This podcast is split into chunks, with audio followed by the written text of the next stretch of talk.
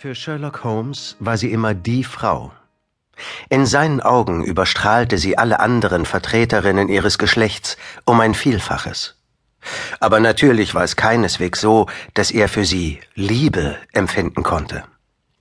Alle Gefühle und ganz besonders dieses waren seinem kalten, analytischen, aber wunderbar ausgewogenen Geist zuwider. Und dennoch gab es für ihn nur eine Frau, und diese Frau war Irene Adler.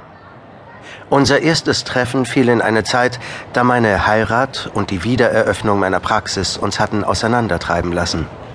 Eines Abends, es war der 20. März 1888, kehrte ich von einem Patientenbesuch zurück, als mich mein Weg durch die Baker Street führte.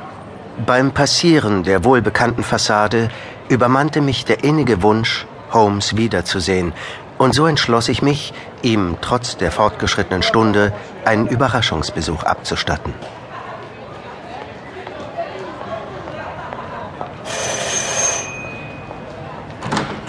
Ah, Dr. Watson, was für eine Freude.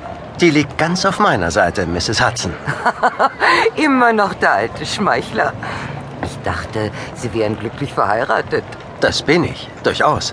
Dennoch ist es für mich jedes Mal eine Wohltat, Sie wiederzusehen. Ist er zu Hause? Aber Dr. Watson, das wissen Sie doch nicht wahr? ja, Sie haben recht. Das Licht im großen Fenster, die hagere Silhouette. Ja, ich kann eben auch beobachten und deduzieren. Gehen Sie einfach hinauf. Sie brauche ich nicht anzumelden. Einverstanden. Haben Sie schon gegessen? Äh, nein, ich war auf einem Patientenbesuch. Dann bereite ich Ihnen etwas zu.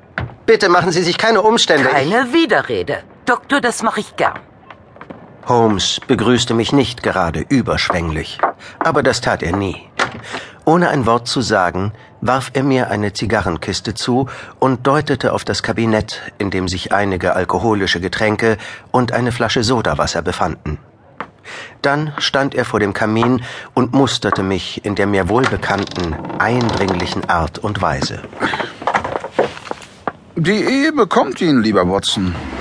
Sie haben siebeneinhalb Pfund zugenommen. Äh, höchstens sechs. So? Meinen Sie? Ich könnte schwören, es wären siebeneinhalb. Nun, wie dem auch sei. An Ihrer Stelle würde ich mir allerdings ein neues Dienstmädchen zulegen. Bitte? Ihr linker Schuh, Watson. Im Licht des Kaminfeuers sieht man ganz deutlich sechs parallele Streifen. Sie sind auf einem Ihrer letzten Spaziergänge sehr nass geworden, nehme ich an. Äh, das ist richtig, aber. Äh, Lehm, Watson, Lehm. An Ihrem Schuh. Sie waren also bei üblem Wetter unterwegs auf lehmigem Untergrund. Die Streifen sind entstanden, als äußerst ungeschickte Hände versuchten, den verkrusteten Lehm von ihren Schuhen zu entfernen. Aha. Sie wurden das Opfer eines besonders schuhschänderischen Exemplars der Gattung Londoner Kratzbürste. ja, Daisy ist in der Tat manchmal etwas unbeholfen. Herein! Ich hoffe, Sie sind nicht allzu wählerisch, Doktor. Mir war auf die Schnelle nicht aufzutreiben. Das reicht für eine ganze Kompanie. So. Äh, was ist denn das für ein Brief? Er kam mit der Abendpost. Und Sie enthalten ihn mir vor? Eine reichhaltige Mahlzeit ist wichtiger als Ihre ungesunden Unternehmungen. Ha. Heute Abend um Viertel nach acht wird Sie ein Gentleman aufsuchen. Seien Sie bitte zur angegebenen Zeit in Ihren Räumlichkeiten und nehmen Sie keinen Anstoß daran, dass Ihr Besucher eine Maske tragen wird. Was? Das ist ja mysteriös. Hier, was sagen Ihnen Umschlag und Papier? Hm. Der Mann, der das geschrieben hat, dürfte recht wohlhabend sein.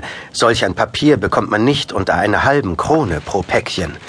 Es ist darüber hinaus eigenartig dick. Eigenartig. Sehr gut, Watson. Das trifft es. Halten Sie es mal übers Licht. Tja, hier. Hier sind ein großes E mit einem kleinen G, gefolgt von einem großen G und einem kleinen T ins Papier eingewirkt. Was schließen Sie daraus? Das ist ohne Zweifel der Name des Herstellers. Nicht schlecht, Watson.